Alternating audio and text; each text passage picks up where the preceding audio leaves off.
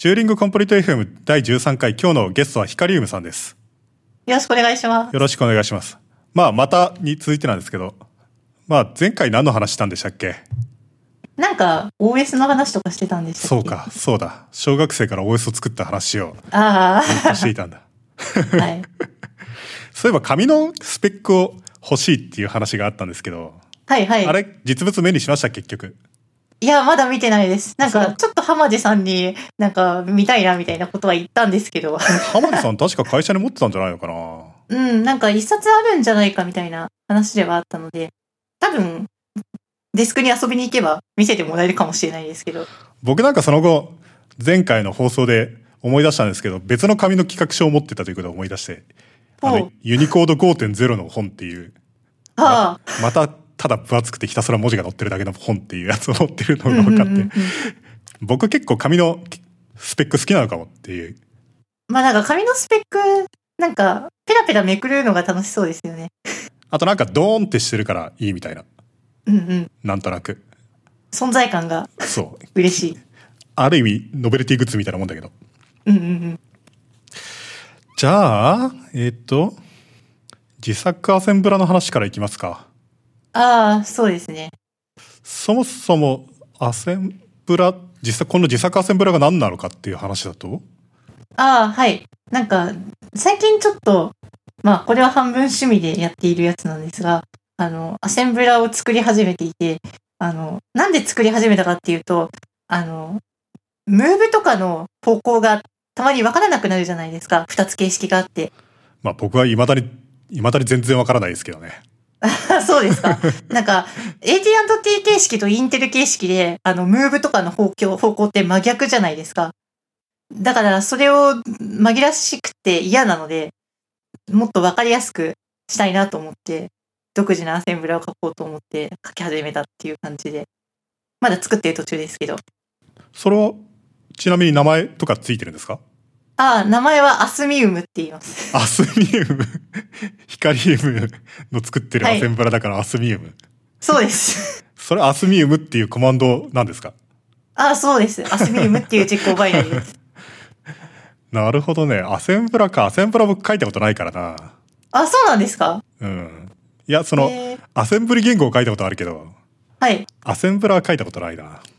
ああ、アセンブラ、ああ、なるほど。アセンブリ言語を書いた、アセンブリ言語でプログラムを書いたことはあるけど、アセンブラを書いたことはないってことですね。うんうん。いや、でも、結構輪郭とかと関わりが深いので、ルイさんがやったら楽しいんじゃないですか？まあでも、すでにあるからね。まあそうなんですけどね。いや、でもやっぱり題名の方向が分かりづらいっていうのは、すごい問題だと思うんですよ。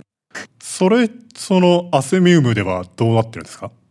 アスミウムではイコールで書けるようになってます。例えばなんか RAX イコール0とか RCX イコール RBX みたいな感じで書けるようになっていて、ムーブじゃないインストラクションに関しては？ムーブじゃないインストラクションに関してはまだちょっと練っている最中で、まあ、あの、ふほ他のなんか普通のインストラクションに関しては、基本的にインテルのシンタックスと一緒になっているんですけど、今のところ。でも、比較命令とかは将来的に変えようと思っていて、ああ、比較命令ね。比較命令どう、どうするんですか？えー例えばなんか、コンプ EAX、ECX とかやったら、まあ、どっちかから引いた結果をフラグに設定するじゃないですかう。ん。あれが本当に僕わかんなくって、そう、わかんないですよね。コンペアはなんかうまい方法ないのかな？不統合、不登校記号とか使ったらダメなんですかね？ああ、で、不統合を使うと、やっぱりジャンプノットイコールとかのそこの比較の部分まで使っちゃうじゃないですか。で、なんかそれはあんまり良くないなと思っていて、あの、自分の設計思想としては、あの、一名、一行一命令はそのまんまにしたいと思っていて、やっぱりどこがバイナリの、あの、命令の境界か分かっていた方が嬉しいじゃないですか。うん。それに、やっぱり複数命令、あの、条件分岐とかを書く場合には、あの、どこにコンプが挟まるかっていうのは結構重要だと思うので、で、自分が今考えている、まだ実装されてないんですけど、方法としては、あの、なんか、ハテナハテナっていう演算子を作って、例えば EX、ハテナハテナ ECX とかやったら、EX と ECX の比較をコンプしてくれるっていう風にして、で、その後は、あの、その、ハテナハテナの部分に入る不統合を、あの、書けば、あの、条件分岐になるみたいなことをすればいいんじゃないかなって思ったんですけど、どうですかね？つまり、いろんなところで中置記法でいくと。そうです。中置記法を多用したいっていうのが、アスミウムの設計思想ですね。あ、で、なんか、すでにそういう、なんかちょっと C 言語っぽく書くっていうのは、あか書けるアセンブラっていうのは、あの、作られていて、えっと、これもまた自作 OS 入門本を書いた著者の人が作っていた言語なんですけど、アスカっていうのがありまして、で、なんかそれは、あの、もっとすごくて、do while とかでループをかけるんですよ。それってあれでしょ？あの、アセンブラーマクロみたいなやつでしょ？そうですね。ほとんどアセンブラーマクロみたいな感じになっています。ホワイル、ホワイルの条件っていうのどう書くんだろうと思って。ああ、ホワイルの条件は普通になんか愛小なり10とか書けばいいあ、ので、多分コンペアが自動で挟まるってことなんですね。そう、じゃあ本当に1命令に対応全然するわけじゃない、なくなっちゃう。そうだと思います。うん。ねそれはちょっと自分は良くないなと思うので、オリジナルのを書き始めたっていうところで。まあ、あと64ビットには全然対応してない古いものなので、まあ、それで書き直すっていう意味もあるかなと思いました。それってアセンブラ書き始めるのもすごいけどな。いやー、どうなんですかね。でも、アセンブラはなんか作るの簡単じゃないですか？アセンブラは、でも、オブジェクトファイルのネイティブのバイナリを吐き出さないといけないわけでしょ？そう、そうなんですよ。そこが結構問題で。それがめんどくさいですよね。そうですよね。なんか、オブジェクトファイルのフォーマットって、なんか、どこにあるのかいまいちわかんなかったりしますし。そうそう。っていうのもみんなアセンブラに任してるから。そうなんですよ。情報が少ない。で、しかもなんか、今、開発は MacOS 上でやってるんですけど、あの、MacOS って、オブジェクトファイルの形式 ELF じゃないんですよ。うん。あの、ま、ま、ま、なんて読むんでしたっけこれ。 Mach-O です。MacO。MacO MacO の、ば MacO のオブジェクトファイルの形式って、あの、なんか、明確な仕様がパッて載ってないんですよね。多分、存在はすると思いますけどね。そうです。ヘッダファイルとしてどこかに存在するんですけど、なんか探すよりめんどくさいから自分で調べちゃえって思って、あの、いくつかプログラムを組んで、なんか違う長さのプログラムとかを作って、どういう風に、あの、バイナリが変化するかを調べて、それで、うんオブジェクトファイルの構造を逆解析して、それで実装したりしてました。Mac はね、Mac を使うのやめてほしいんですよね。そうなんですか、うん。いやなんか Mac を使ってるの Mac だけじゃないですか。Mac と iOS とか Apple だけじゃないですか。はい。 ELF 移行してくんないのかなと思って。ただ、Apple から来た人とかに聞いてみて、Apple とかって、ま、エルフとかに移行したりとかする計画とかないの？みたいなこと聞いたら、いや、Apple は Apple で発明されてないから、みたいな、エルフは。さすが独自路線だなっていう。いや、まあ、全部が全部ってわけじゃないけど、うん別に移行したい、したい理由も特にないみたいな。ああ。なんか今度また CPU もオリジナルに戻るんじゃないかって噂されてますよね。ああ。あれ、本当なんですかね？どうなんでしょうね。でも株価下がっちゃうくらいだし。少なくともインテルに対して脅しにはなってると思うんですよね。ああ、なるほど、なるほど。っていうのをディスカウントして、ね、トントンでも CPU を売ってもいいぐらいじゃないですか。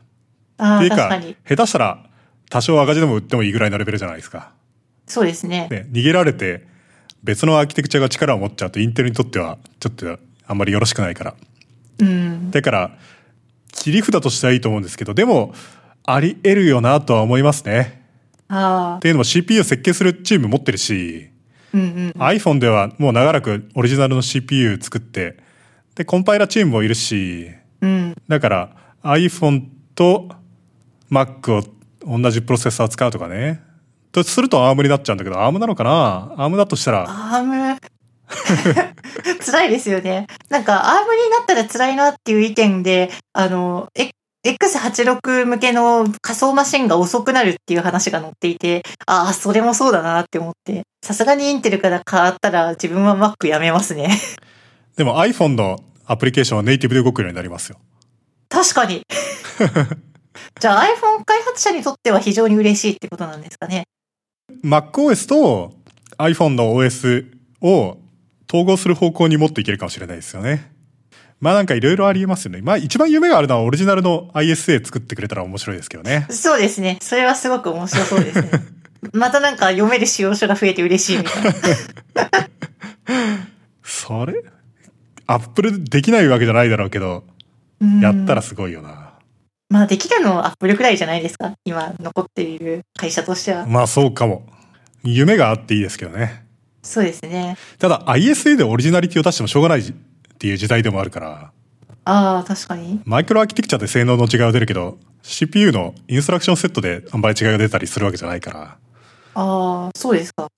でもやっぱり、インテルみたいに古い命令セットをずっと引きずっているよりかは、命令レコーダーとかがやっぱり簡単になるので、そこはいいんじゃないですかね。まあ多少はでも、やっぱりインテルが最速じゃないですか。うん、そうですね。あれで早いのがびっくりなんですけどね。足を引っ張ると言っても知れてるっつうか。うんうんうん。いや、仮にオリジナルの ISA とかは作ってるとしたら、コンパイラーチームとかは、それね、そういうのってなかなか面白くって、はい。LLVM のメーリングリストとか注意深く見るとある程度すわからないでもないような気もするんですけど。おお。そうなんですか。僕はわからないですけど、でも例えばアウトプットが極端に減ってたら、なんか、アップル社内だけで何かをやってるんだなみたいなことになるじゃないですか。ああ、内部向けに注力してるんだな そうそう。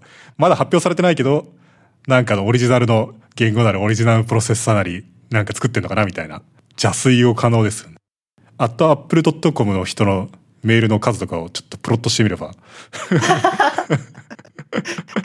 新しいハードウェアが、ハード新しい ISA が出ると下がるみたいな。そういう、そういうなんかスパイ活動してみるのも面白いかもしれない。そうですね。それは誰かやってみると面白いかもしれないですね。いやー、それで、そうか、MacO、MacO のオブジェクトファイルをいきなり作るっていうのはかなり大変な気がするけどな。はい。いや、だから大変なので、なんかとりあえず最初は、あの、ラベル1個しかない、なんかメインっていうラベルを持っているだけで、えっと、それでプログラムのサイズを可変にして、どこが変化するかっていうのを見たりして、で、まずプログラムが、のサイズが変化しても大丈夫なようにしたんですけど、その後ラベルを増やすようにして、なんかいろいろ気づいたことがあって、あの、ローカルのラベルって入ってるんですね、オブジェクトファイルに。なんか知らなかったんですよ。あの、ローカルシンボルとして入ってます。うんうんうん。いや、なんかてっきりローカルのシンボルって、あの、アセンブラ側で全部解決して、グローバルなラベルだけが外に出るもんだと思ってたんですけど、ちょっと勉強不足でした。MacO って確か、その、一個のセグメント、セクションを短く切れるんですよね。使ってない関数とか取り除けるんですよね。うんうんうんうん。だからなんかそれが分かるようになっていて、でも ELF とかでも同じようなことができて、ELF ではその関数一個一個を別のセクションとしてリンク、コンパイルすることができるんですよ。なるほど。そうすると、その、セクション単位で捨てればいいみたいな風になって、誰からも使われてない関数とかは、リンクが捨てるみたいなことが可能になるんですよね。ええで、Mac、Mac だと、なんか、ベローンって続いて入ってるように見えるんだけど、実はあれを切ることができて、で、使わないやつは捨てたりやっぱりできるんですよね。で、そうすると、その1個のコンパイル単位の中で、ローカルのラベルっていうのを用に指定されてないと、その、アドレスが未定ってわけじゃないですか。その相対の距離っていうのが、中間にあるものが捨てられたら変わっちゃうから、そうすると、その幅っていうのが変わるかもしれないので、ローカルラベルとそのリロケーションで表すみたいな風になり、まあそれ自体は、まあ正当ではあるんですよね。そうですね。いや、でもなんか、あれですよ。あの、とりあえずループを、ループをかけるようにしようと思っていて、で、あの、上に戻るジャンプって、まあ、あの、すでにアドレスが分かってるじゃないですか。ああ、もうそういうレベルだと解決できますからね、絶対にね。そう、それだと解決されるので、あの、命令と、命令の中にも相対位置が埋め込まれるんですけど、あの、後ろの方にあるラベルだと、どんなに近くても、あの、シンボルが測れるんだっていうことが気づきでした。なんか、クラウンのアスでちょっと試してみたんですけど、例えばなんかジャンプ命令で、そのジャンプ命令の次の命令にラベルを貼って、そのラベルにジャンプするようにしたら、あの、んジャンプの命令が、あの、未解決の状態で、じゃあ単にゼロが埋められた状態とリロケーションが測れる。そうです。なんか、だから、リロケーション、そそうなんですよ。だからゼロで埋めた状態でリロケーション前提で命令が書かれちゃうので、あの、すぐ隣だとゼロじゃないですか、オフセットは。すぐ次の命令に飛ぶと。なのに、あの、レル32で飛ぶんですよ。だから、4バイト無駄に使っているんですよ。あ、3バイトですけどね。無駄に使っているのは。あ、そう。そうなって、なんでそうなるんだろう。そん、なんでそんなことするんだろう。いや、多分ワンパスで書くためなんじゃないかっていう予想なんですけど。でも、クランのアスって、要するにシステムの標準のアセンブラってことじゃないですか。まあそうですね。じゃあ、普通の C プログラムとかをコンパイルして、あそこで測れてるアセンブラってどうなってるんですかね？多分、そ同じだと思います。じゃあ32ビットディスプレイスメントで飛ぶ。みたいですね。もったいなくないですかそれは？そう、もったいないですよね。びっくりしたんですよ。なんか、突然、なんか、ただ、なんでレル8の範囲内なのに32ビットで飛ぶんだみたいな感じになっていて、で、動作を調べていたら、なんか、どうも、解決されてないっていうか、今までに出現していないラベルに飛ぼうとすると、レル32になるっぽいぞっていうことが分かって、あ、なるほど。これはリロケーションすること前提に出してるんだっていう。あ、そう。へえ。なんかにわかには信じたい、信じがたいけどな。それって、ラベル？うん、グローバルになり得るかもしれないからとか、そういうことってないんですか？その、なんかインターテ、ローカルのラベルですけど。そう。ちょっとそれは調べてみたいな。なんいや、なんかインターセプトできる場合には、そのリンクす、ローカルではそっちに飛ぶように見えるけど、リンクが実は名前解決をすると別のモジュールに飛ぶかもしれないってなると、そうするとディスプレイスメントの大きさがわかんないから32ビットのオフセットっていうのもおかしくはないんですけど、ちなみになんかその、ディスプレイスメントっていうか、どれぐらいの、なんかその、ジャンプできる範囲が決められてるインストラクションセットって、まあインテルとかだとよく普通に4バイトそのまま使っちゃうけど、リスクプロセッサーとかだと、ジャンプって飛ぶのは普通遠いところには飛べないんですよね。っていうのも32ビット命令が固定調だったりするから、何、オペランドに使える部分、ビットっていうのが少ないので、だから10ビット、前後10ビットは飛べるけど、みたいな命令があったりとかして、それよりたくさん遠いところに飛びたくなったら、そのレジスタで32ビットとか64ビットのアドレスを作って、で、それで飛ぶみたいなことをしないといけなくって、そうするとまず第一にレジスタを1個使っちゃうっていうのと、それから第二にそのレジスタの上に即地を作るのって複数の命令を使うので、例えば PowerPC とかだと、なんかレジスタの上位アドレス、上位16ビットにこれをロードするみたいな命令と、レジスタの下位16ビットにこれをロードするみたいな命令を2個使うと、レジスタの上に完全な32ビットの値ができて、それで改めてジャンプみたいにするにすると3命令になっちゃうので、なんか load upper immediate みたいなやつですよね。うん。そういうのって、なるべく短い命令を使いたいんだけど、そうなると、2パスとかじゃ済まなくなっちゃったりとかするんですよね。ああ、要するにその命令を入れたことによってサイズが変わるから、あ、そうそう。っていうか、かん、勘がいいですね、さすが。いや、なんか考えてたんですよ。その、どうやったらレル8でできるかなって思って。で、それで実装しようと思って途中までやって、で、あれでもこれなんか、うまくい、ど、どの、なんか境界条件をうまく定められないなと思っていて。その命令が変えることにより、ギリ届かなくなるっていうことはあり得るので、そどうすんのみたいな。なので、なんかリンカとかだと、それがなんか明らかに、その問題になってきて、ああ、そうなんですね。うん、そのなんか、 RISC プロセッサーの普通のオブジェクトファイルとかだと、ジャンプ命令とかって、その前後10、10何ビットぐらいにしか飛べないみたいな、2の10乗ぐらいしか飛べないみたいなジャンプ命令とか、そういうのを使ったりするんですよね。はい。で、そういうのって、だから、あんまり遠いところにはジャンプすることはできなくて、で、リンクするときにはですね、そのまま直接飛べるんだったらそれでいいんですよ。ただ、普通は結構だんだん飛べなくなってきて、そうするとどうするかっていうと、リンカがコード生成するんですよね。なんかね、その、リンカが、そこにジャンプしてくると、レジスタ上に値を作って、改めてフルのアドレスで飛ぶみたいな命令を作ってですね。で、バイナリの要所要所にそれを入れといて、そうすることにより、その、届かない遠すぎるジャンプ先っていうのは、まずリンカが作ったところに飛ばし、そこから改めてジャンプするみたいな形にすることにより、解決したりするんですよね。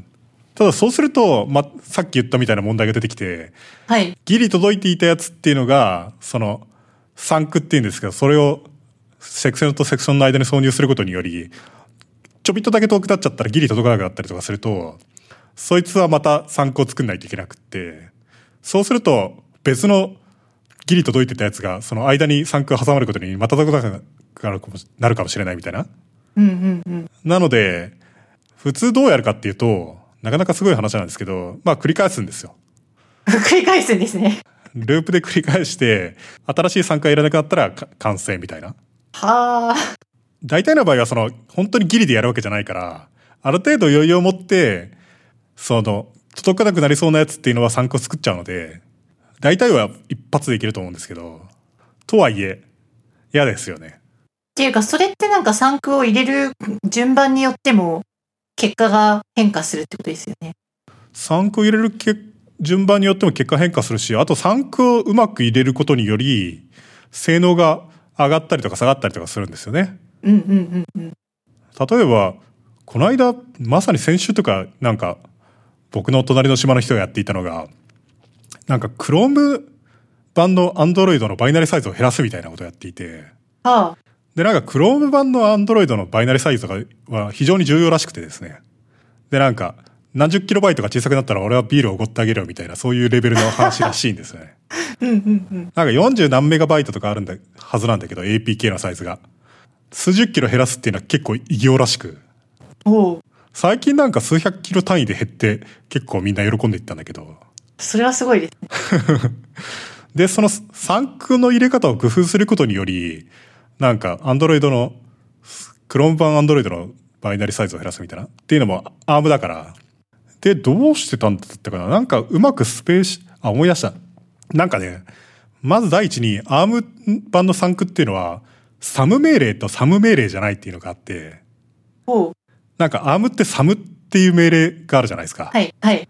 あの、16ビットのコンパクトな命令みたいなやつがあって、普通はそのリスクって32ビット固定帳だとかだったりするんだけど、ARM は組み込み向けとかを意識しているので、サム命令セットっていうのが拡張が用意されていてですね、はい。それによりその16ビットとかの命令を使ったりとかできるんですけど、その代わりそのできることも限られてくるんですけど、で、そのサム命令とサム命令じゃないやつを混ぜてかバイナリ作ったりできるんですよね、ARM って。おうで、なんかジャンプ先のアドレスの一番下の1ビットに0か1を入れとくとサムかサムじゃないか切り替わるみたいな そういう風な仕組みとかになっていたはずで僕の記憶が確かなら。へえ。ジャンプ先のアドレスの下位1バイ1ビットってことですか？まあ確かにそれはそうですよね。あの、 align が合ってる場所にジャンプすればそうそう。っていうことですよね。32ビットで。アラインが合ってない場所にジャジャンプしたら、それはサム命令セットだと。うん。確かにそれは分かりやすいかもしれない。でそその僕の隣の島のピーターっていう人がやったのはなんかサムのままのサンクとサムじゃないサンクっていう両方を生成できるようにしてサムのままでいい時にはサムのサンクを使うようにしたら4バイトぐらい短くなるみたいなサムが結構涙ぐましいような感じなんですけど実は結構効いてきてですねっていうのもたくさん作るので何十 K だか何百 K だか減ったみたいなええじゃあサムめっちゃあるってことですね。わかんない。僕あんまり あんまりアーム詳しくないんだよな。でも、うん。そのピーターっていう人はものすごいできる人だから、いつもすげえなって思ってるんだけど。うん。でもそれでちゃんと数数百キロ減るんだからすごいことですよね。そうそう。なんかね、やっぱ、そういう低レイヤー的知識っていうのが、割と活用されるところがあってですね。うんうんうん。あとなんか例えば、なんか思い出した。なんか、これも数十 K から数百 K、数十 K ぐらいか減ったのは、オブジェクトファイル、 shared object file とかって、名前解決を早くするために謎の onディスクのハッシュテーブルみたいなやつって入ってるのって知ってます？知らないです。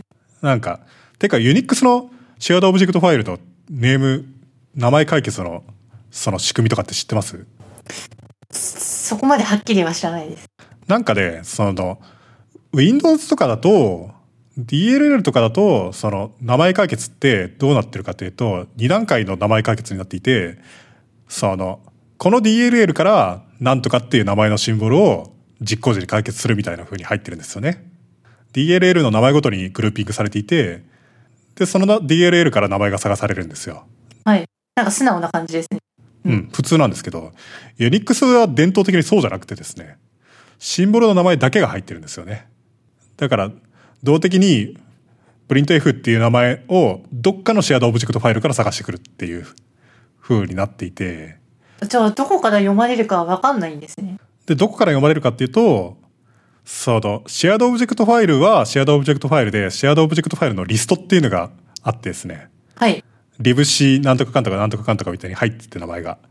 で、コンセプトとしては、各 dynamic symbol につき、そのリストの先頭から順番に解決できるかどうか試していって、一番最初に見つかった shared object file で、そのシンボルを解決するっていうのが、その正しい動きになるんですよね。うんうんうん。なので、実行時まではわかんないですよ。しかも、これは、いいこともあってですね、はい。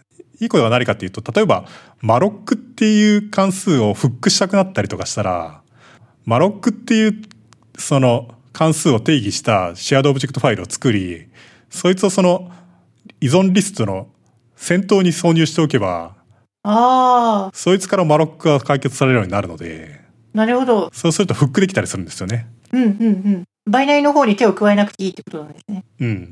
まあ大体の場合にはこれは悪いことにしかならなくて。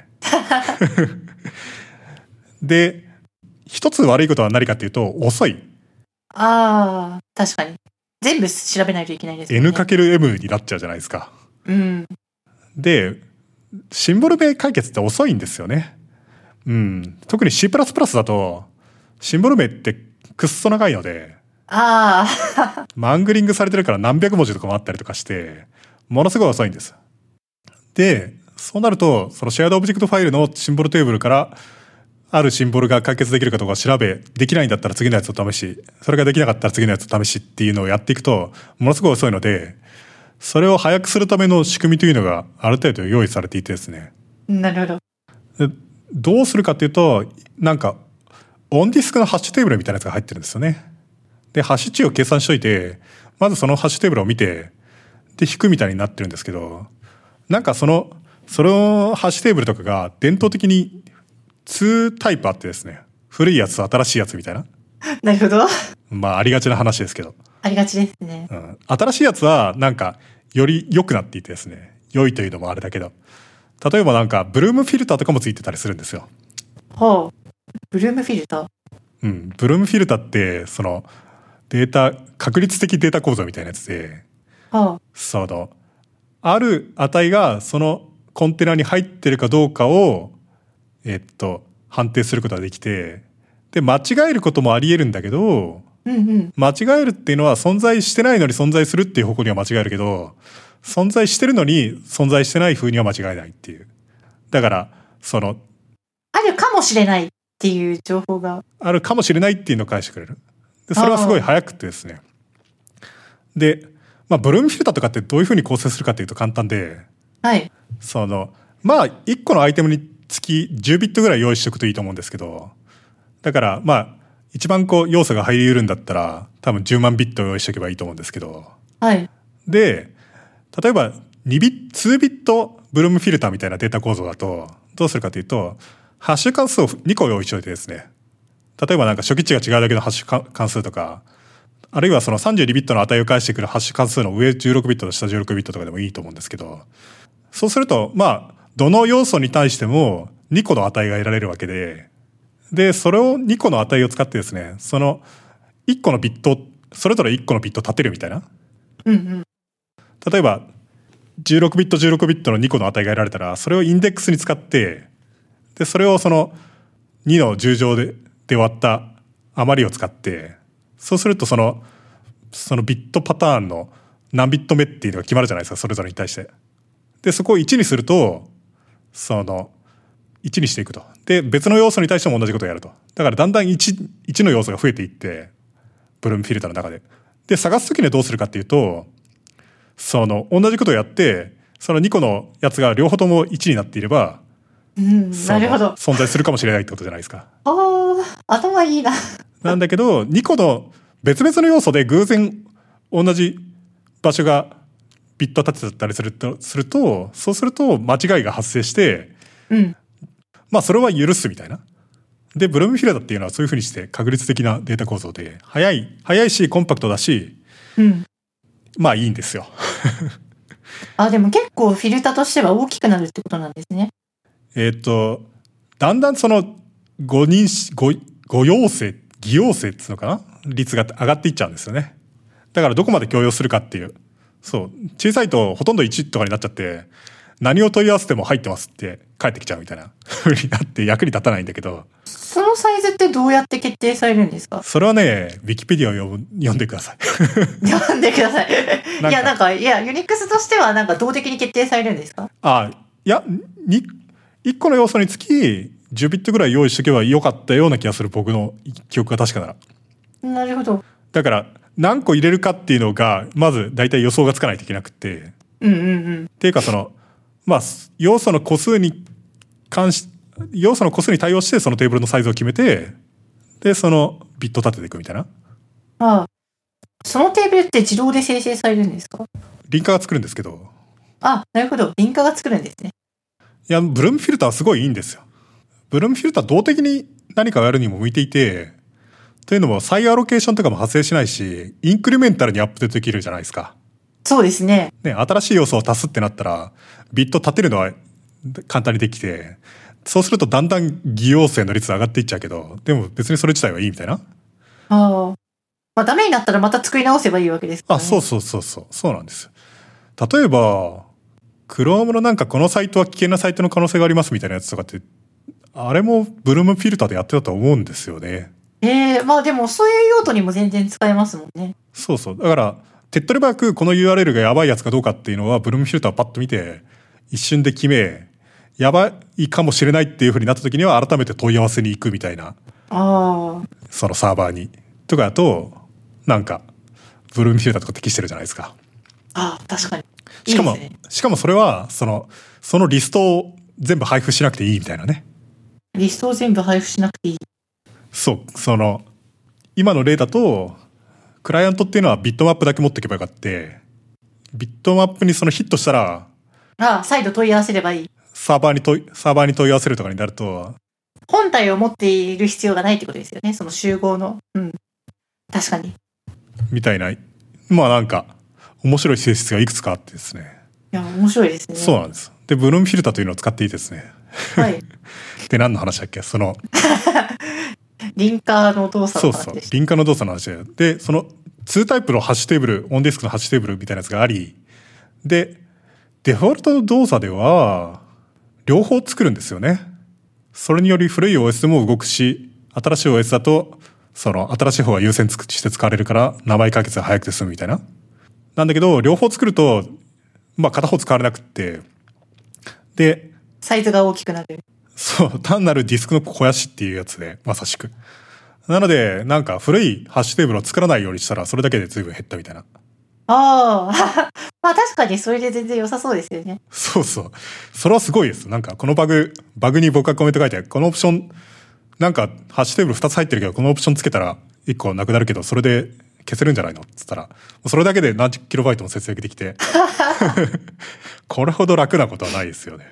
うん。いやでもそういうなんか見落としがちなレガシーな部分の向けの対応を消すっていうのはすごい大事な作業ですよね。そうなんですよ。あとなんか普通にオプション知らないとかね、その、なんとかっていうオプションをつけたら文字列をマージするからどうよみたいなとか。なんか、そうそう、リンカとかで、その、サイズを節約するみたいなやつのオプションっていうのは結構あってですね。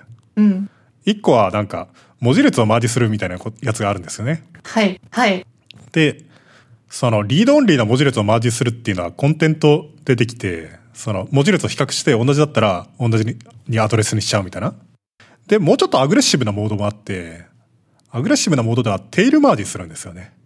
ほどういうことかっていうと、文字列 A の末尾部分が文字列 B にになっている場合には、う。同じ文字列の別のオフセットを参照すればいいと。そう、同じ文字列の途中から始まるっていう風にしてしまえば、節約になるっていう。テールマージはでも時間かかるんで、デフォルトではオンになってないんですよね。で、オンにするとそれだけでまたディスクが節約できるみたいな。なんかどう、テイルマージを早くやるっていうのはなかなか難しくてですね。そうですね。だってどこから文字列、文字が始まるかどうかわかんないですもんね。なんか、テイルマージってパッとどうやればいいのかよくわかんないでしょ。でも末尾から、末尾を比較すればいいんじゃないですか。だってテイルまで一緒じゃないといけないので。そう、早くするのが難しい。ああ、確かに。うん。なんか今やってるやり方では、文字列を逆順で見た形でソートする。そうすると、文字列の末尾分が同じようなやつっていうのが配列の中で、近い位置に来る。そう。で、今の文字列っていうのが、次の、その配列の次の文字列のテールになってるんだったらマージできるみたいな。うんうんうん。で、そのパターンしかない。そういう風にソートされていた場合には。みたいな、なんかやり方なんですけど。うん。なんか文字列のその末尾部分だけのマージとかもいろんなアルゴリズムがあってですね 昔は普通に std sort みたいなやつでやってたんですけどうんうん。なんか three-way radix sort radix sort か radix sort ってあるじゃないですかあれを文字列に対して使うこともできて文字列の一番後ろの文字をまずソートしその2番目のも文字でまずそ2番目にソートし、3番目の文字でソートしみたいな風にすると、毎回末尾部分を完全に比べるに比べたら早いみたいな。普通に相当覚えといてよかったみたいな。相当覚えといてよかった。そうそう、コンピューターサイエンス。別にコーディング面接だけじゃないんだなっていう、相当は。うん。まあ確かに相当はもう何でも、なんというか、いろいろ使い道があるというか、うん。かん練りがいがある本当分野ですよね。うん。あれなんでこの話になったんだっけ？思い出した。えあれ？っと、輪化の話です。輪化の話。そうそう。そう、輪化のする最適化の話です。それで、まあというわけなんですよ。はい。いや、面白いですね。もっとスタックを巻き戻すと何の話してたんでしたっけ？えっと、アセンブラの話です。アセンブラか。そうだ、アセンブラの、アセンブラのラベルが、じゃあ、ラベルが次になったらどうなるかっていう話だった。そう。うんうんうん。そうっす。えーっと、あとなんか、そうそう、アセンブラ作るってなると、マシンの、マシン命令のインストラクションのなんかエンコーディングとかもめんどくさくないですか？ああ、いや、なんか、なんか自分は慣れてるので、そんなに めんどくさいと思わなくなってしまったんですけど。ど、どこら辺がめんどくさいですかね。いや、なんか、まあ、まずあれですよね。X86 が可変調だっていうところでも、頭を抱える人が多分大勢だと思うんですけど。なんかビットがいろいろ飛んでるじゃないですか。こっちのビット1ビットとこっちのビット2ビットとこ残りは全部ここに入ってるみたいな。うんうん、64ビットの時ですよね。あれ歴史的事情ですよね。はい、そうです。あの、あれですよね。レックスプレフィックスとかの そうそうせいですよね。あの、レジスタの番号とかが1個飛んでるみたいな。レックスプレフィックスがついてると、ここにレジスタ番号が1ビットだけ入っていて、みたいな。そうそうそうそうそう。いや、自分もなんか今回アセンブリ、アセンブラを作るまで、あの、64ビットの命令にあんまり触ってこなかったので知らなかったんですけど、で、なんか、レックスプレフィックスって、なんか48から 4F まであって、8、8、5分。で、それで、つまり、下位3ビットは、あの、レックスプレフィックスの本体というよりかは、なんか情報を載せるために開けてあるんですよ。で、そこになんか拡張分のビットが入っていて、それとなんか後ろにあるモッド RM のビットとかと足し合わせて、レジスタを指定したりするんですよねモ。ッド RM とか聞くと気が狂いそうなぐらいにわけがわからない。そんな、モッド RM そんな難しくないですよ。いや、なんか、そう、それで、つまり64ビットになってレジスタを指定するのが3ビットから4ビットに増えたってことなんですよね。だから R16、R16 じゃないや、R15 まで指定できるようになった。だからなんか飛び飛びで入ってるんですよね。しかもなんか、その、直行性がないから、エンコードできないやつがあったりとか、あるいはなんか、このエンコードの時には特別こういう意味になるみたいなのがたくさんあるじゃないですか。そうなんですよ。はい。なんか、オペランドが SP、RSP になってるように見える時には特別にこういう扱いになるみたいな、なんかそういう、なんか変な条件とかいっぱいあったはずで。確かに変な条件ばっかりいっぱいあって、なんか if 文が無駄に増えるっていうのはありますね。よくわからんなと思って、X86 のオペオペコードのエンコーディングっていうのは。ヒカリウムは、ヒカリウムは楽勝でわかんのかもしれないけどな、それこそ。いいえ、いいえ。いや、ちょっとわかんない。なんか言われてみたらわかんないなという気持ちになりました。そう、確かに例外が多いっていうのはありますね。ほんと直行性がない。いやー、そうか。いやー、あんまり、あんまりそりゃすげえな。で、普通にその命令エンコーディングとか自分で書いてると。っていうか、ライブラリとか一切使ってないですか？ライブラリとか使わないです。え、ライブラリ、そう、うん。いや、むしろなんかライブラリになれるくらいになるのを目指しているので。なるほど。LLVM とかクラウンとか見ると普通に入ってるんでしょうけどね、その、バイナリー生成するやつはね、当然ながら。ああ、確かに。まあでも、それに頼っちゃ面白くないので。それに頼り始めると、じゃあ、アセンブラをなんで自分で作るのかっていう話になるから。そう、そうなんですよ。まあでも、あれですよね。フロントエンド部分だけ作るっていうのも、それはそれで必要なことではあると思うんですけど、フロントエンドってその、どういうことですか？つまりシンタックスあだけあまあ、そ作る。れはそうかも。うん。うん。いやー、すごいですね、自分でアセンブラっていうのは。そうですか。いや、やっぱりなんかアセンブラかけないと、なんか負けみたいな感じしません？いや、そこまでは。だって、なんか、どんなに独自の言語を作ったりしても、結局最後にバイナリを作るのは明日ですって言われたら、なんか自分の作ったバイナリじゃないじゃんみたいな気分になるじゃないですか。ああ、それはね、わかりますよ。なんかね、僕も C コンパイラー作った時に思いましたね。しかも、C コンパイラーの出力がアセンブラ、アセンブリ言語だとするじゃないですか。はい。で、Unix とかでは何でも CC で起動するじゃないですか。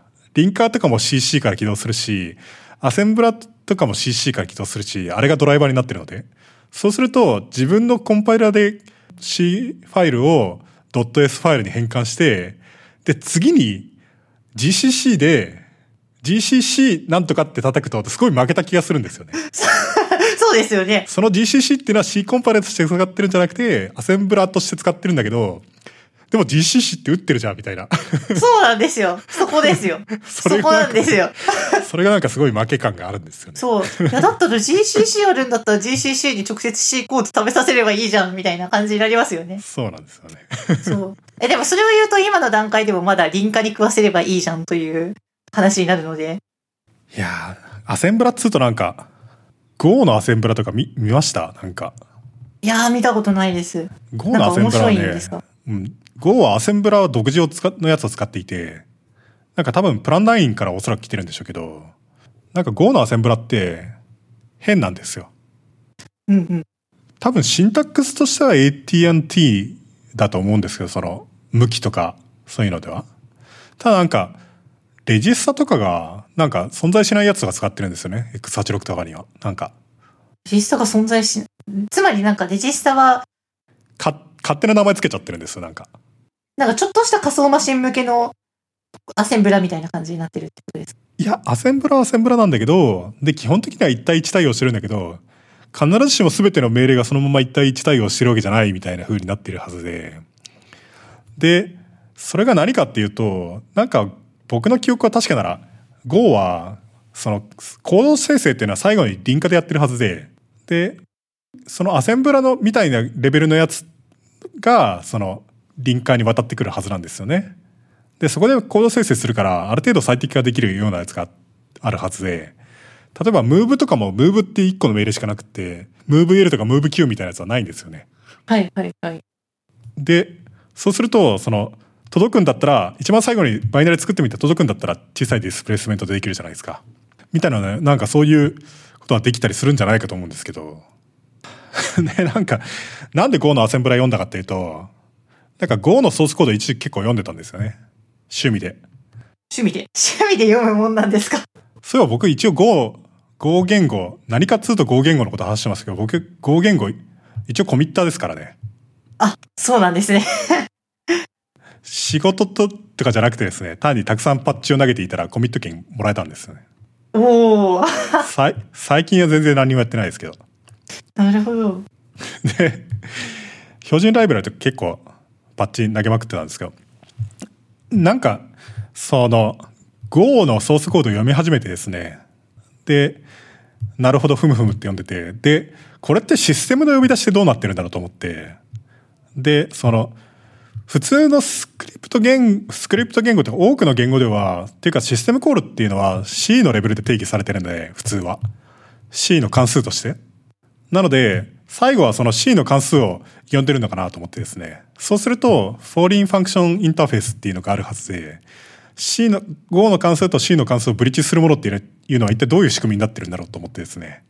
で、それをちょっと見てみるかと思って読み始めたらですね、ライブラリとか読むじゃないですか。バッファード IO とか読むと、普通のその buffered じゃない IO を使っていて、で、それを読み始めると、リードとかライトシステムコールみたいなやつをどうにかしてブリッジして呼び出してるんだと思ったら、呼び出してなくてですね、いつの間にかその読んでいくとアセンブラに突入していてですね。おや で、なんかよくわかんないシンタックスのアセンブラだなと思って。で、これが一体どうやってそのシステムコールを呼び出してるんだと思ったら、どうもシステムコール直で呼んでるっぽいっていうことになってですね。なんかレジスタに値をセットして、最終的にシスコールとか呼んでるっぽいみたいになり、なんだこれと思って。なんか、自分の想像していたものがない。まあ本当に全部自分たちでやりたいみたいな感じだったんですね。そうなんです。で、本当に全部そうで、だから、OS ごとに違うじゃないですか、システムコールのインターフェースって。はい、違いますね。だから別々に書かれていて、すごい。そう。で、プロセッサーと OS の、その、別々のパターンごとに全部アセンブラが用意されていて、ああ、なんだこりゃと思って。さすが Go。全部オリジナルかと。すごいいい話を聞きました。Go いいですね。Go、なんか一時期は C 言語のコンパイラとかもオリジナルだったし、今は Go で置き換えられちゃったけど、アセンブラも独自だし、なんかプラン9から来てるんですよね、多分ね。ああいうツールチェーンは。はいはい。プラン9有名ですよね。うん。だから、なんか Go とか当然ながら、その ABI とかもオリジナルだし、C に気兼ねをする必要ないですからね。うんうんうんうん。いいですね。何かっつうと全部自前で書いていて、はあ。例えばなんか、ピングとかのサポートとかがあったりとかして、ピングでじゃあリサイズとか、回転とか、なんか、フォーマット変換みたいなやつとか、ライブラリ読むと全部書いてあるんですよ、そのまま。なんか、リブピングとかどうやって読んでんのかなと思って、読んでない。よ そう、ソースコード読み始めると、あれって、これ？もしかして全部自前でやってないみたいな。で、全部自前でやってるんですよ。ええすごいな。なんじゃこりゃって。面白いです。やばいな。5、5のことがだんだん好きになってきました。なんか、ターとか、gzip みたいなやつとか、なんか、zip ファイル作るとか、全部自前でやってたりとか、ええ 何これってなって。大丈夫なんですかね？なんか、そういうのって全部一から作ると、なんか既存のバグをまた作り出したりするじゃないですか。いやー、どうなんだろう。でも、よくできてると思いますけど、まあ、バグってるところもあるんだろうけど、この間なんかは、多倍調節演算とかがバグっていて、っていうのがあったような気がするけど。で、なんかそれで、その暗号の鍵とかを作るときに、そのバグにより実は間違った計算結果になっていて、強度がすごい下がっていたみたいな。ああ、なんか聞きましたね。うん、なんかそういうのがあったような気がする。うんうん。いだから Go は結構すごいんですよ。やー、全部やってるんだ。すごいな。しかもオリジナルのやり方で。アセンブラとかもなんか変だし、Go が使っていたプラン9の C コンパイルとかもなんか変なんですよね。ケン・トンプソンが多分オリジナルで作ったやつなんじゃないかと思うんですけど、例えばインクルードされてるファイルからインクルードとか許さないはずなんですよ。だからヘッダーファイルっていうのは全部じ使われてるものは全部並べないといけないんですね、明示的に。トランジティブに、すその、インクルードされてるやつって許されてなくって、ああ、それはなんか明示的に依存関係はソースコードに書いておく方がいいっていう話だと思うんですけど、すげえなと思って、その気合がですね。気合がいい。いやー、面白いと思いますよ。いや、面白そうだな。たし、なんか自分はまだ5ちょっと触ったくらいなので、全然そういう深いところは見てないんですけど。まあまあ勉強になります。まあまあ綺麗だし、あと手を入れるところも結構あると思いますけど、コミッターを目指す。コミッター慣れますよ、すぐ。おー、頑張りたい。僕なんか片っ端からソースコードを読んでいってですね、標準ライブラリとか多分読破したレベルで読破したんですけど、ほう。バグとか見つけましたからね。読んでわかるバグがあるんですね。なんかね、すごい微妙なバグで、あれは僕は結構自分で言うのはなんだけど、結構すごい成果だったと思うんだけど、なんだったかな？なんか、レースコンディションが微妙なところであってですね。それ読んだだけでわかるんですか？いやなんかね、理解しようとして読むじゃないですか。はい、はい。どんだけ読んでも、あれってこれって抜けがあるようなみたいな風になることがあって、それが何だったかっていうと、思い出したけど、その Go って、てかその synchronization mechanism っていっぱいあって、ランデブーポイントみたいなやつが、っていうの何種類もあってですね。で、Go だと、 WaitGroup っていうのがあってですね。 WaitGroup は何かっていうと、値をセットしといて、で、その仕事を終えた人が全員、全員1ずつデクリメントしていくんですよね。そうすると、それがゼロになったら全員再開するみたいな。ああ、ありがちですね。だから、例えば、タタスクを10個に分割しといて、終わったら、その各人デクリメントすることにして、で、そうすると、全員が終わったら、全員が解放され、次のバッジを取りに行くとか、なんか、そういうことはできるんですよね。あるいはその、単に5ルーチンを10個フォークしといて、で、全員が終わるのを待つ。メインの5ルーチンが待つとかになると、まあ別に、それもデクリメントして、で、自分自身もそれで、そのウェイトグループの上で待てばいいみたいな。うんうん。で、ウェイトグループののソースコードを読んでたら、なんか、どう考えても考え間違いがあるよな、みたいなやつがあって、それがスーパートリッキーなコードです、ですね。っていうのも、並列性を上げたいから、なんかアトミック変数とかを使っていて、で、コンペアスワップとか使っていて、なるほど。で、ものすごい微妙なんですよね。そういうのって。で、僕が見つけたのはですね、なんか、口で説明するには難しすぎるコンディションだったような気がするんだけど、しかもあんまりよく覚えてないんだけど、なんか、はいたまに全員揃ってないのに下に抜けちゃうことがあるみたいな。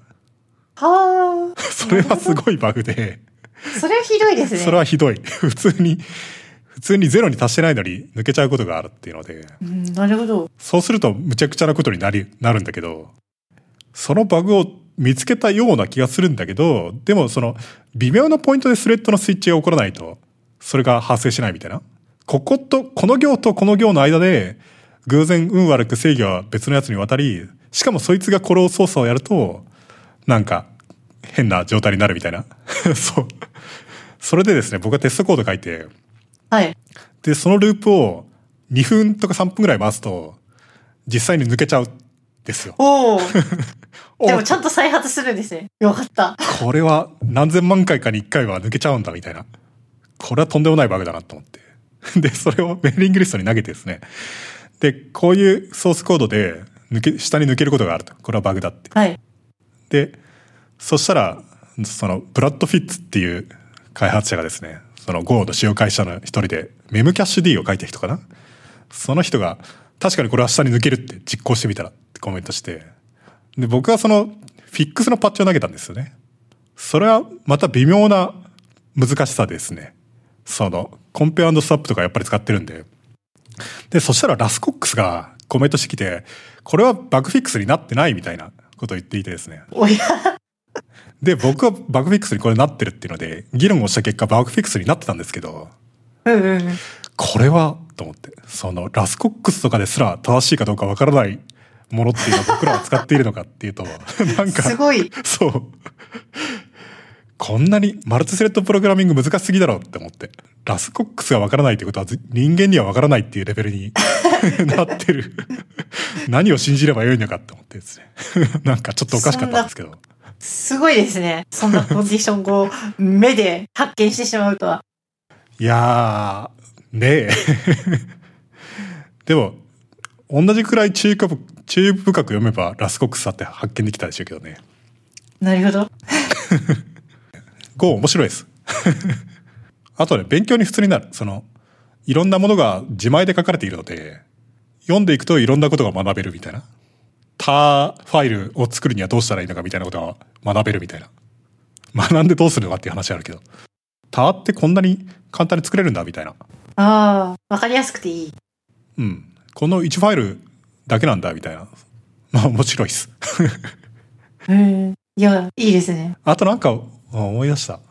この話面白いですかね。なんか、あと、面白いですよ。すごく。あとね、面白かったのは、ハハッカーの楽しみっていう本あるじゃないですか。ああ、ありますね。ハッカーズリライトですよね。あの本読みました？読みました。通読はししました？通読しました。え？あ、通読した？でもさすがに全部理解してないでしょ？理解してるんですか？え、いや、なんとなくは理解しましたけど、え、マジか。すげえな。ど、どこがですか？え、なんか、あの、まあ確かになんか、じーって考えないとわかんない部分はありましたけど。なんか、す小さい即地で掛け算をするみたいなやつとか、ひたすら書いてあったりするじゃないですか。うんうんうん。7をかけるときには、こういう風にした方が早いみたいな。もう、とにかくなんか論理演算の駆使だったりとか。すなんか僕1ページ目からしてもうなんか感動しましたからね、あの本を最初に読んだ時には。あの、例えば一番下の1になってるビットを0にするみたいなやつとか、1ページ目に載ってたと思うんですけど、はいはいはいはい。うんうん。マイナス1したやつとアンドすると、一番右の1ビットが消えるみたいな、うん。あるじゃないですか。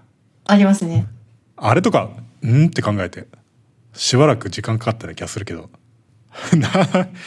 すげえ技だなと思って。ビビット関連の操作は本当にいろんな技術がありますよね。僕使いましたけどね、マロック書くときとかにね。ああ。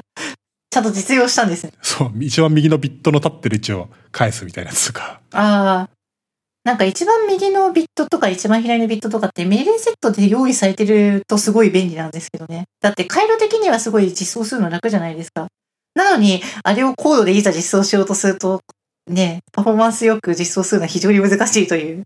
SSE4.2 とかからポップカ、ポップカウントとかあるんじゃないんでしたっけ？あ、あ、あったはずです。ね。あれも。マシンでやるとすごい簡単なはずだから。うん。いやでもマシンでやるうんと早いけど、それをコードでも効率よくやるっていうのはもう非常に面白い。その僕が Go でやったやつは、なんか、ピングのライブラリで、絶対値を計算したいみたいなやつが、ニーズがあってですね。で、なんか、ブランチレスの絶対値を計算する方法ってあるじゃないですか、あれに。はい、はい。で、そのブランチレスの、その ABS 関数、ABS で書き直したら、そのピングのエンコードが何何パーセントが速くなったみたいな。おお。Go の。これは、そう、役に立ったと言っていいんだろうかみたいな。ブランチレスの ABS ってどうやるんだったかな忘れちゃったな。自分で書いたのにもう思い出せないぞ、全く。と見てみるか、僕の書いたコードを。お それはいいですね。確かに XO はしてるな。わけはわからん。いきなりわけはわからん。コメント書いてあるし、僕が書いたコメントなんだけどな。ああ、わかった。これは賢い。え、見たいです、見たいです。2行なんだけど、2行なんだけど深すぎる。2行なのにコメントの方が長い。これどうやってるかっていうと、分岐なしで、マイナスの数は正の数にし、正の数はそのまんまっていうと、どうするかっていうと、まあ、32ビット変数だとすると、32ビットイントだとすると、31ビット算術シフト、右シフトすると、全部1になるか全部0になるかどっちかになるはず。はい、そうですね。なんでかっていうと、まあ、符号ビットがそのままずっと続いてるのと同じなんで、そうですね。まあ、符号付きの右シフトってことですよね。うん。算術右シフト。そうすると、元の数と、それから、元の数がすマイナスだったら全部1のやつ。数字にするとマイナス1。で、正の数だったら0。それはまあ全部のビットが0っていうのができて、それを使うとですね、で、その2の歩数表現で数字というのを考えてみると、負の数を正の数に絶対値に戻すにはどうするべき、どうすればいいかっていうと、えっと、ビット、全部のビットを反転して、で、1を足さないといけないんですよね。そうですね。逆にその正の数を負にするときには全ビットを反転反転して1を引くわけだから、まあそれを逆にするんですけど、それをその今手元にあるデータでどうやるかっていうと、その今入力になってる数字に全部1か全部0のやつを XOR するとですね、元のままになるか反転するかのどっちかになるわけじゃないですか。そうですね。で、元の数が負だった時には全部のビットが1になってるやつがあるから、それと XOR すると反転すると。で、正の数だったら、それは全部0のやつに対して XOR することになるから何も変わらないっていうので、負の数の時には全ビットが反転することができ、正の数の時にはビットが何も反転しないっていうことが得られですね。で、そこで、あとはプラス1したいっていうだけなんですけど、それはすでに全ビットが1の数値っていうのが手元にあってですね、それはマイナス1なので、それはマイナスしてやると1を足したことになると。で、正の数の時、正 の数の時には具合よくそれはちょうど0なので、それをプラス0し、プラスしてやると単にプラス0なので、結果的には正の数の時には何にもビットが変わらなくて、負の数の時には、ちょうど全ビットが反転され、しかもプラス1されてるっていう状態になり、はあ。それは、if 文を使わずに、その符号の、そのアブソリュートバリューが、絶対値が取れるっていう関数になり、ああ。いや、確かにそうですね。うん、すごい。芸術。マイナス1をここまでうまく使うかな。そう。マイナス1っていうのがちょうど全ビットが1になってるっていうのを本当にうまく使い、感動的な、感動的ですね。本当に感動的な。そうなんです。多分これ聞いてる人は if 文使わなくて何か嬉しいのかっていうレベルの 話になってるような気がするけど。いや、if 文使わないのは嬉しいですよ。if はね、遅いんです。ジャンプ命令というのが遅いので、その分岐予測を外したりとかすると、なるべく、そのシーケンシャルな計算でいきたいので、その、ジャンプ、if を使わずになるべく一発で計算していいっていう。そうですね。そう。数値の絶対値を計算するみたいなやつも、if が使えるんだったらすごい簡単で、マイナス0と比べて、それより小さければ、それをマイナスしたやつっていうのを返して、そうじゃなかったらそれをそのまま返すっていうだけなんですけど、if を避けるっていうですね。すごい。実実際にこれでちょっと早くなるんですから。うんうん。まあ、これで言う、なんか、あれですよね。掛け算しちゃうっていう手も、手は普通にみんな思いつきますよね。符号ビット、右、右シフトしていって、あの、マイナス1か0かっていうのを作って、それをかける、元の数にかけるっていうことをするっていうのは、まあありですけど、でも掛け算はやっぱり足し算、引き算に比べると遅いので。い掛け算はスーパー遅いですよね。や、掛け算はそこまで遅くはないんですよ。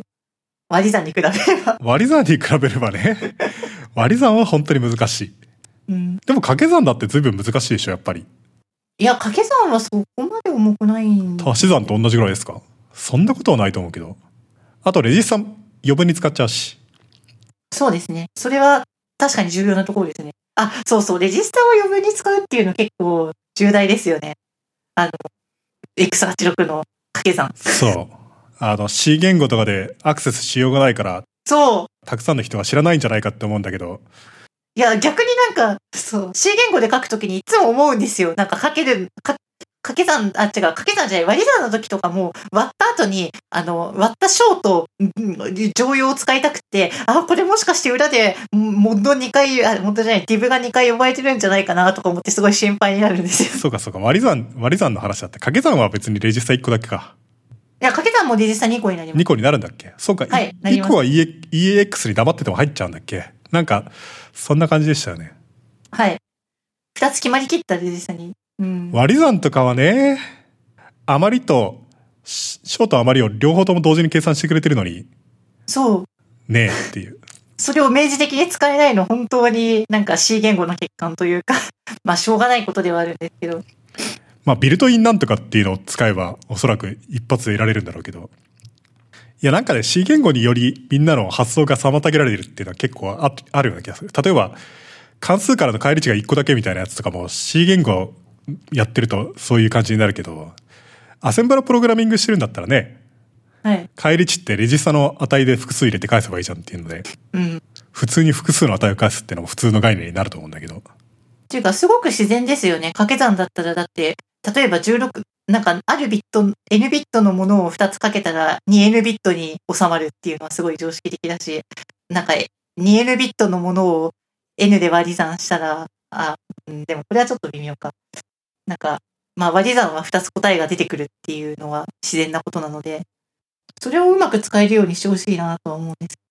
まあ、並べで書いたらコンパイラがおそらく最適化するんでしょうけどね。うん、されるはずですよね、絶対に。いやー、ビットの話やな本当いくらでもあるからなやばいんですよね、ビットはね。あの本、あの本は本当にやばいですよね。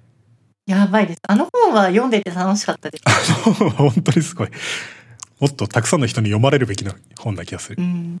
日本語版もあるんで全然みんな読んでくれって感じなんで。あ、そうそう。ハッカーズディライトね。うん。あの、ハッカーの楽しみ。そうそうそう。あれは一読の価値があります。いやー、ちょっと読み終わんないけどね。うん。1ページ読むのに異常に時間かかるんですよね。なんか1ページ目、1ページ目からして、ん？って、ていうかなんかもう1行目から、ん？って感じになるんです。なんか最初の方は突然なんか命令セットの定義から入ったりしたんで、こんな、この演算子はこういう演算をするみたいなことを言ったりとかして、で、こういう仮想マシンの上で説明する。はいみたいな。確かに。その、今度、ハッカー、ハッカーの楽しみの話をするっていうのはいいかもしれない。あの本を読んできてビットについて語らうっていう。なんかただ自分の一押しの部分をみんなに語るみたいな。なんか、あれじゃないですか。複数人で TCFM 参加者で参加して、なんかやり合うっていうのは面白そうですね。いやー。で、何でしたっけ？なんか、5の話に行ったのはなんででしたいやー、わからアん。センブラの話でした。アセンブラから5のアセンブラは特殊だっていう話を聞いて、すラボユースの話に行きますか。ああ、ラボユースの話ですか。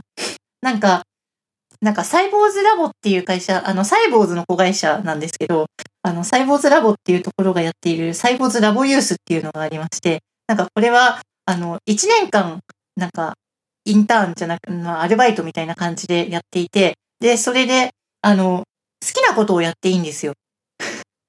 なんか、好きなことをやってあげるので、それのメンタリング、あ、好きなことをやっていいので、それのメンタリングとお金、お給料を差し上げますっていう、すごいプロジェクトで、なるほど。なんで、だから社員の方に自分のやりたいことをやっていて、それで、それに対して教えてもらえるっていう、非常にいい制度であります。それはサイボーズラボにとっては何だ？どういう得になってるんですか？特に得になってるわけではない。うーん、まあ、サイボーズラボに対してはそんなに得になっていないかもしれないですね。でもなんか実際にラボの、あ、ラボユースの卒業生でサイボーズラボに入った人も、サイボーズに入った人もいますし、まあ、ある意味そういうルートを、なんか、ルートもあるっていう話ではあるんですけど、でも、そこまでそういう会社の利益を追求してるわけではなくて、本当にはい。お、あ、でも一つだけ制限があって、それは成果物をオープンソースで公開するっていうところなんですよ。あもう、望んだ話じゃないですか。そうなんですよ。オープンソースの人にとってはもう、お金がもらえて、教えてももらえて最高では、みたいな。それはどっから応募するんですか？その普通に応募するもんなんですか？はい。なんか年中、年間通じて応募を受け付けていて、あの、今も応募を受け付けていると思います。メールとかで、なんか、適当に自分の、なんか、やりたいプロジェクトと、なんか、いどういう能力があるのかみたいなことをまとめて書いて送れば、それで審査されて、面接して、それで採用っていうことになります。で、物理的にそこに行く？えっと、そこも結構自由で、あの、物理的に行かないでリモートで作業をするっていうことも場合によっては可能で、あと、お給料が出ない、あ、お給料が出ないっていうパターンもあって、なんか、お給料が出ないパターンっていうのは、なんか、例えば、高校生とかだと、あの、学校のなんかルールで、お給料をもう、あの、アルバイトをしてはいけないみたいな、そう、アルバイト禁止とかいうなんか、クソルールがあるところがあって、なんかそ、そのルールのせいで、なんかお給料もらえなくてっていう人でも、まあお給料はもらえないけど、メンタリングはしてもらえるっていうのもあったりして、まあ大抵の人はそういうの選ばないと思う。うん。なるほど。でも高校生はいでも普通にありってことなんですか？それは。はいむしろ。高校生の人もいます。へえ、そんなすごいものがあるんだ。僕、まあ、高校生もいろんな人がいるからな。あの、誘引とニゴロ T 君みたいな。そうですね。ちょっとどうにかしちゃってる人っていうのも、はいはい。あの人はそういうレベルじゃないかもしれないけど。いや、あの人は本当にすごいというか、もう将来どうなるのか心配というか、将来とかじゃなくて、現代、現在自体がちょっとどうにかしてるからな。現在でももう十分やばいので、うん、い今すぐ就職できるんじゃないかって感じですよね。就職できるかっていうとできるでしょうね、そりゃね。うん、もちろん。それでなんか自分はそこで言語処理系の開発っていうテーマで採用してもらって、なんか独自のインタープリタを作ってました。ほう？それは？オープンソース？なんか、オープンソースです。なんかちょっとあんまり、あんまり明明白な成果を上げられていないので、あまり探すのが恥ずかしいんですが、あの、NV っていう言語で、もうもちろん GitHub で公開しているんですけど、NV。ググラビリティが低そうな名前ですね。ググラビリティは低いです。ググっても出てきません。で、なんで NV なのかっていうと、あの、ノンボダタイルの略なんですよ。何がノンボダタイルなのかっていうと、変数がノンボダタイルなんですよ。実行途中でプログラムを終了しても変数の状態が保存されるっていう言語で、それはどうやったんですか？えっと、まあ、なんでしょう。インタープリタなので、インタープリタなので、まあ、終了時にその状態を保存するのはそんなに困難ではないですよね。で、まあ、でも全部を保存すると言っても本当に全部を保存したいわけじゃないかもしれないし。ああ、いや、とりあえずなんか全部を保存するという方針でやっていました。だからちょっと重かったですね。なんか、プログラムの構造とその変数自体も全部グラフ構造として持つようにしていて、そのグラフ構造を丸ごと保存するっていうような実装にしていました。あ実行状態に関しても、あの、グラフの枝が変化していくっていう風に実行状態が変化するんですね。だから実行状態もそのグラフを保存することによって、えっと、状態が保存されるように作りました。どういうことですか？そのスタックポインターみたいなやつっていうのが？まあ、まあ、まずなんかプログラムのつあのグラフ構造があるじゃないですか。まあ、コントロールグラフみたいな感じで、えっと、各、なんでしょう。その最小単位の命令がつながっている実行順に、そういうパスがあって、で、それのどこを実行してるかっていうのを指す、あの、ノードがあって、そのノードから、えっと、実行し、今実行しているノードに対して、えっと、エッジが貼られるんですよ。で、はい。で、それとは別になんか、まあ別にって言っても同じグラフ空間なんですけど、あの、変数とかもノードとして配置されていて、で、その変数に対して操作を行うっていう、なんか命令に関しては、その命令からその変数に対して、えっと、エッジが引かれているみたいな感じでいて、で、それを順次書き換えていくみたいなことをしていました。サーキュラーなデータ構造を扱いますかちゃんと？あ、使えます。だから、ちょっと GC っぽいものが入っています。なんかリファレンスカウントみたいな。そこで結構苦労しましたね。ですよね。サーキュラーのデータ構造を書き出して書き戻すのめんどくさいんですよね。そうなんですよ。まあでも本当にグラフとノードしかないように単純化したので、だからもう全部ノードの情報とそのノードのつながってるエッジの情報をダーって全部書き出すだけなので、まあ書き出し書き戻しは楽なんですけど、その生成、なんかどこからも参照されなくなったノードを適切に削除するのは非常に大変でしたね。ああ、ガーベージコレクトしないといけない。まさにガーベージコレクターですね、それは。はい。いや、ガベージコレクトしないと本当に重いので。あとなんか自分の深いこだわりで、そのノードの識別になんか UUID を使っていたんですよ。ポインタではなくて。だから、毎回毎回 UUID の引きが入るんですよ。それむちゃくちゃ重くないですか？だって UUID って128ビットありますよね。はい。重いです。だからその重いのをちょっとでも軽くするために、なんかハッシュテーブルとかを用意して、あとキャッシュとか作って、直近に参照されたノードに関しては早く弾けるようにするみたいなことをして、なんか何のために複雑にしてるんだみたいな。それはもうもっと簡単なやり方でも良いのではっていう。はい。いや、もう、なんか、もう真っ先に言われたのは、それこそ水内さんに言われたんですけど、ポイントでいいんじゃないですかって言われてそれはそうなんですけど、みたいな。なんでポインターにしなかったかっていうと、なんか将来的には複数のコンピューターで同じなんか実行環境を共有したいなっていう野望があって、そうするとやっぱり複数のコンピューターの間では、あの、そのアドレスって1位じゃないじゃないですか。ああ、その複数のコンピューター上で分散処理的に動的にオブジェクトとかやり取りしたいと。そうそうそうそうです。だからそれを考えると、それとは、アドレスとは別の1位の ID が必要だと思ったので、そういう風にしたっていう。でもなんか多くを盛り込みすぎたせいでダメになった例みたいな感じの。それはまさに僕がこの間エッセイに書いた悪い方がいいのはい。話みたいな。うん。良くない方に進んでったパターンです。いや、それはある意味良い方向なんだけど。うん。でもその、はい、そのせいで大変苦労しました。しかしそれアセンブラじゃないじゃないですか。あ、それはアセンブラじゃないです。だから、なんで、えっと、さっきのラボユース発表会でアセンブラの話をしたかっていうと、あの、もう結構前にその、えっと、ラボユースの期間自体は終わっていて、で、あんまりなんかそこまで開発を進めていたりはしなかったので、だから最近直近でやっている趣味プロジェクトのアセンブラの話をしたということです。なるほど。じゃあ本当にそれはその別にその言語でアセンブラを使ってるとかそういう意味じゃなくて、単に本当に別のプロジェクトになっていると。はい。本当にそれは別のプロジェクト。なるほど。ラボユースいいかもしれないですね。まあ給料も出るんだし。ラボユース非常にいいですよ。あの、高校生、大学生の皆さんはぜひ応募してくださいという感じです。あの、ソフトウェアとかあんまり関係ないバイトとかして、ね、それよりは全然いいだろうし。絶対いいです。まあ、あと、ラボユース、そのね、三成さんとか、そうだけど、強力ですからね。いや、ほんと強い方々がたくさんいらっしゃるので、開闢なんかすごいじゃないですか。開闢ってなんかあの、ヘッダーファイルだけで使える X86 のアセンブラみたいなやつですよね。そうですね。あれ、なんかインテルの、なんか機械学習のライブラリとかが、ああ、そうそうそう。なんかイン、インテルが使ってるんですよ、開闢を。そう。インテルが普通に使ってるあインテルのアセンブリのためのライブラリとかやって、でもなんか、インテ開闢にバグ報告が来るらしいですよ。う 公認ってことじゃないですか。そう。いや、もうほんとすごい方で三成さんは。最強ですよね。うん。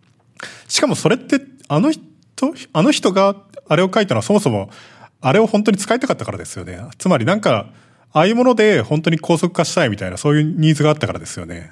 そうです、そうです。いすごいですよね。や本当にすごいと思います。インターンの話もしますか？インターンの話ですか？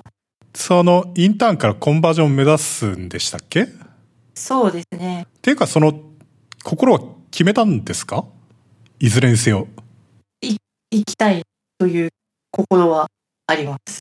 じゃあ、品川先生の誘いは断って？うん。まあ結果次第ですけどね。そんな甘いことを言ってるようじゃダメだと思いますけど。品川先生みんな誘ってるのかもしれない。なんかこの間、ユインとニゴロ T 君にも東大に来てくださいって言ってましたから。でもちょっと早くないですか？ユインとニゴロ T。全員に東大に来てくれって言ってるだけなのかもしれない。いやでも全員でもユインとニゴロ T 君とか呼ばれてるんだったら全然嬉しいですよ。いや、真面目になんかそっちの方も考えていて、一回会いに行きたいなとは思っているんですが、あれ？まだい行ってないんですか？まだ行ってないです。ちょっとインターンで時間が。そう、行こうかなって思ってたんですけど、行き損ねてしまって。そうそう。それでその、なんかその、コンバージョンとかだと面接があるからっていうので、そもそもインターンの面接だってあったんですよね、それって。ありました、ありました。それってオンラインテストとかなんですか？いや、実地でやりました、オフィスに。あ、そう。じゃあ普通にそのコーディング面接みたいなやつをやった。はい、そうですね。なるほどね。はい。じゃあ普通なんだ。うん、まあ、もしかすると内容は簡単だったりしたのかもしれないですけど。それ練習していきましたか？うーん、いや、あんまり。あ、でもなんか、前日にちょっといくつかソートアルゴリズムを素で書けるかは試してみました。なんか、コーディング面接とかってなかなか問題だなと思って、何が問題だかっていうとですね、その、あまりにも実態がよく知られてなさすぎるのが問題だなと思って、まあでも実態を言ってはいけないっていう風に言われますからね。ところが、いその、Google のウェブサイトの採用のページとか見ると、思いっきり問題とか言ってるんですよね。なんかその、ぎああ、そうですね疑。似面接してるビデオとかがあって、うんうんうんうん。で、なんかホワイトボードコーディングとかして、で、なんか二人がロールプレイみたいなことをやっていて、えーっと、この場合にはこういう風なアルゴリズムで、とか言って、じゃあこう、これだったらどうしますかって言って、え、じゃあその場合には、みたいな、そういうビデオがあったりとかして、ただ英語なんで、多くの人がそそもそも見ないんじゃないかっていうのと、ああ、でも自分は見ましたよ。あ、見ました？さすが。見ました見ました。あとなんかね、その、日本語だと全然情報がなくて、みんな、その、バンにいくつゴルフボールが積めるかみたいな話とかはまだ信じてるのかもしれないけど、実際には英語では相当情報が出回ってるので、ああ、だから逆に、その、それをやってこないとすごい不利だと思うんですよね。うんうんうん。それはそうだと思います。常識レベルっていうのが、その、存在して、常識も知らない、それは何？試験勉強全くせずに試験に挑むと、その分野に精通してる人でもいきなりだと辛いじゃないですか。そうですね。それと同じで、僕とかだっていきなり面接行けって言われたら結構辛いと思うんですよね。うん。面接対策というのはある程度やっていかないと。なので、あの、だから、もうちょっと実態が知られるべきじゃないかと思って。うんうん。いや、どうやって練習すればいいのかっていうのは結構難しいですよね。なんか、じ、自分もなんか、クラッキング・ザ・コーディング・インタビューとかいう本を買いましたけど、ああ、それとか結構いいんじゃないですか？いや、なんかそれは結構みんなやっているみたいで。あと、リートコードとかね。なんか、ああ。そんなサイトとかあったりとか。はいはいはい。ありますね。あとは、スタンフォードでも結構ひどいのがあってですね、すごい、CS9 という授業が、それはなんか単位がもらえる授業じゃない授業なんですけど、これこそ就職予備校っていう感じの授業があってですね。それが何かっていうとなんかもう、スポイラーみたいなやつなんですよね。コーディング面接に特化した授業で。え、そんなのあるんですね。うん。で、なんか、例えば覚えていくべき数字みたいな。一時、そう、レジスターのアクセスに何ナノセカンド、一時キャッシュだとどれぐらい、DRAM だとどれぐらい、ディスクだとどれぐらいみたいな。でもそれ大事ですよね。なんか、だいたい1クロック、なんか、1命令何秒くらいで終わるのかっていうのは考えておかないといけない気がしますよね。まあそうなんですけど、完全チートシートになってるんです。この数字を覚えていきましょうみたいな。え、それはひどいなで、ソートとかもなんか、いろんなアルゴリズムとかもこういうのはや出そうだからやっていきましょうとか。はいはい。で、しかもその模擬面接までやるんですよね。へえ。で、あとね、そのレジュメをその講師がレビューしてくれるってやつもあって、ああ、でもそれはいいかもしれないですね。その面接をする前にレレジュメでスクリーンされないように、レジュメをレビューして、いいポイントっていうのを上げてくれるみたいな。だからものすごいコーディング面接に特化していて、で、そういう、もうなんかずるいんですよ、もう。情報格差が。確かに。それ受けたいのと受けてないんじゃもう全然違いますよね。ただウェブサイトに情報はあるんで、CS9 スタンフォード .edu っていうのをアクセスすれば、スライドとか読めるんですよね。なので、英語だとすごいたくさん情報があって、だから、僕なんか日本語しか読まない人だと、あまりにも不利な状況に置かれてるんじゃないかと思って。まあでも、少なからず英語要求されるので、そういう情報を見つけてくることも実は要求されているという可能性が。まあ、それは多少あるのかもな。ただ、中国語とかだと全然違いますけどね。中国語だとも、もうなんかもっとひどいんじゃないかっていう気がする。ああ、もっと情報がない。いや、も、もっと情報がある。ええなんか、日本語だけか。なんかね、中国語とかは、中国語読めないんだけど、中国語はよく読めないんだけど、明らかにアウトとわかるようなウェブサイトとかあったりとかして、明らかに。LDA 破りすぎだろっていう、ああ、やばそう。なんかやばいサイトとかあって、ものすごい共有してるんですよ。なんか、まあ確かに、だって、コードは共通ですからね。なんかパッと見ればなんとなくわかりますよね、雰囲気的に。しかも日本人だから漢字が読めるから、うんうん、これはなんか明らかにやばそうだなっていうのはわかるけど、多分、英語しか読めない人にとっては本当にわかんないから、だからある意味放置されていて、英語とかドイツ語とかでああいうウェブサイトがあったらさすがに問題になると思う。なんかあまりにも LDA 破りしする人たちが集うサイトすぎて。なるほど。だだったら日本語で書いてもバレなさそうですけど日ね。本語、日本人はそういうのはあんまり共有しないかもな、そこまで。その人の数が少ないから、その中国と比べてエンジニアリングの層の厚みが中国の方がはるかにあるので、日本人でそういうのってあんまり、その、あまりにも人が少なすぎてダメですよね。まあそれは日本の弱い、単純に弱いだけなんだけど。いや、じゃあ、ルイさんが情報を発信してくださいよ。僕もどこまで発信していいんだろうね、そういうのって。ねえ。いや、難しいですよね。難しいですよね。てか、基本なんかあんまり触れてはいけないみたいな領域になっている気がするんで。でもね、それは本当はそんなことはないはずなんですよね。まあ、基本的には面接どうやるかっていうと、普通はエンジニアが45分とかで、まあ普通にホワイトボードコーディングみたいなことをやるんですよね。で、そこの内容に関しては言わ、言えないと思うんですけど。でもそういうのはオンラインでいろいろ調べればわかりますから、それぐらいは下調べをしていってですね。で、僕もその、そういうのって、その紙にいろいろ書いて練習したりとかですね、やっていきましたからね。やっぱり紙に書くのはすごいいい練習になりますよね。なんか上から下にダーって書いていくっていうのはなかなかないですから、そうそう。コーディング始めてからこの方、紙にコードを書いたことなんて1ミリもないから、エディターに書いてるから。だから、紙にコードを書くっていう自体がかなり練習しないと、いきなりやらされたら、えってなると思うんですよね。だから、多少ね、慣れていかないと。コーディング面接をする人はですね、いろいろ対策のしようがあるので、対対策をしていただきたいというか、対策をしないとできる人でも落ちる。できる。逆に対策をしてもできない人っていうのができるようにはならないですけどね。そこがいいところで。確かに。なんか、ブルームフィルターみたいですね。そうそう。分かってる人が対策をしようはあるけど、分かってない人が対策をしても根本的にはその、なんつうか、その、うん、対応力が足りないので。うん仮に、すべての問題に、その対応できるようになるまでに問題を覚えたとしたら、それはかなり精通ししてる状態になったと言っていいので、それはもはや勉強したと言っていいので、だから、それはそれでもういいですよね。それはそれで、それはそれで別にいいっていう。あそうそう、データ構造ね、ブルームフィルターとか、ありがちかもしれないですよね。僕は別にわかんないけど。なえー出しますか？自分が面接官だったら。ありえないわけじゃないと思います。ただ、特定の何かを単に知ってるかどうかの問題っていうのはあんまり良くないから、そうですよね。良くないですよね。でもなんかう、ん、難しいんですよね。頑張ってこれに到達するかって言われるとちょっと難しいと思うんですよ。そうそう、そういうのって、うん。だから逆に、どういう問題がいいかっていうと、その1時間で聞けることなんて限りがあるし、特定の知ってるかどうかの問題だけだと、やっぱり問題があるし、なると、やっぱり傾向というものがあり、そうすると対策というのが可能になりっていうので、そして多くの人が対策してきてる以上は、自分も対策しないと、単に分かってない人っていうことになっちゃうので、そうですね。まあ、ある程度は練習をしていかないとねっていう。